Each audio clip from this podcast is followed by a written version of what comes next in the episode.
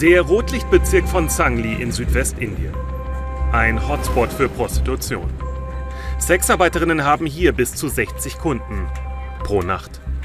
Immer noch ist hier in der Region eine alte religiöse Tradition verbreitet, das Devadasi-System. Frauen, die in jungen Jahren an einen Gott verheiratet werden und so zu minderjährigen Sexsklavinnen werden.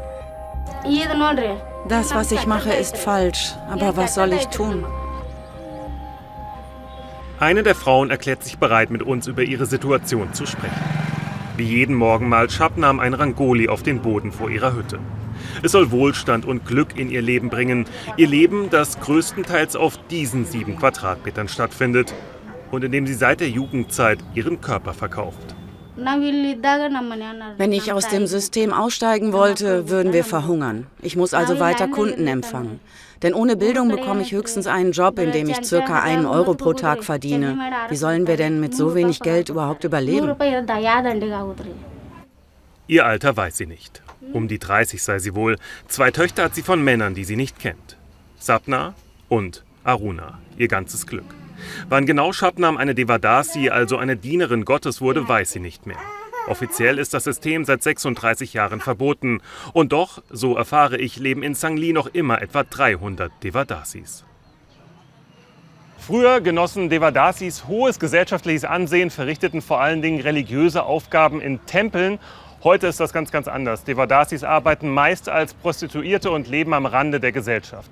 Das ist das Einzige, das noch übrig geblieben ist vom alten System. Ein improvisierter Tempel. Der, in dem sie Gott geweiht wurde, ist weit weg.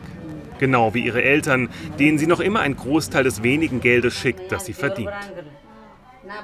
Es ist ein frauenverachtendes System, von dem mir ihre Tante erzählt, die ebenfalls eine Devadasi und Tempelpriesterin ist. Als wir den Dienst Gottes antraten, kamen wir hierher und landeten sofort in der Prostitution.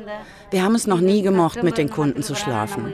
Aber zumindest unseren Eltern geht es gut. Sie haben etwas zu essen. Shabnam wirkt in sich gekehrt. Ich frage sie, was in ihr vorgeht, wenn sie die Worte ihrer Tante hört. How do you feel when you when you hear her saying all that? Ich bin einfach traurig, wenn ich ihr zuhöre. Meine Situation ist die gleiche. Ich frage mich, warum Shabnam ihre Familie überhaupt noch unterstützt, wo sie es doch waren, die sie in diese miserable Situation geführt haben. Hoffnung spendet ihr vor allem der Gedanke, dass es ihre Töchter im Leben einmal besser haben könnten. Es ist Mittagszeit. Shabnam will für die Kinder kochen und mir ihr kleines Zimmer in einer Seitengasse zeigen. Als ich dort hineinkomme, bin ich überrascht, dass ich dort einen Mann antreffe. Namaste. What's, what's your name? Your name? Raju, Raju. Raju, okay. My name Oliver. Es ist ihr Freund Raju. Seit einem Jahr sind die beiden zusammen. Damals war er ihr Kunde. Jetzt will er, dass sie mit der Prostitution aufhört. Sie soll aus dem Devadasi-System aussteigen. Ich will, dass sie dort herauskommt. Ich kann doch das Geld verdienen und mich um sie kümmern. Sie kann den Haushalt übernehmen und ich mache dann den Rest. Wenn sie glücklich ist, bin auch ich glücklich. Während ihr Freund von einem glücklichen Familienleben träumt, schätzt Shabnam die Situation anders ein. Das ist ja alles gut und schön, dass er will, dass ich mit der Prostitution aufhöre und auch keine Devadasi mehr bin. Aber wer kümmert sich denn dann um meine Mutter und die Zukunft meiner Kinder? Wie viel kann er denn sparen und den Kindern geben? Die 20 Euro pro Monat reichen nicht, wenn ich später meine beiden Töchter verheiraten will.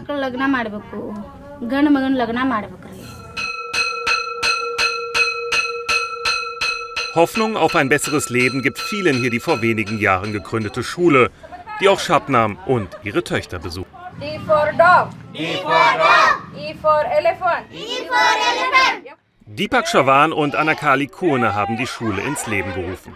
Ehrenamtlich unterrichten sie Kinder und Erwachsene mehrmals pro Woche, bringen ihnen Lesen und Schreiben bei. Ich muss daran denken, wie den Frauen ihre Zukunft von den eigenen Eltern genommen wurde und wünsche mir, dass es wirklich so ist, wie viele hier sagen, dass es den Kindern deutlich besser ergeht.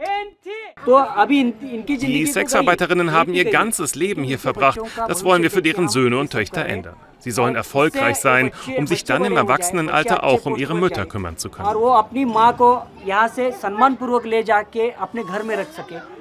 Genau das will Shabnams Tochter Sapna tun. Und dabei hat sie ein ganz bestimmtes Ziel vor Augen. Wenn ich groß bin, will ich einmal Ärztin werden.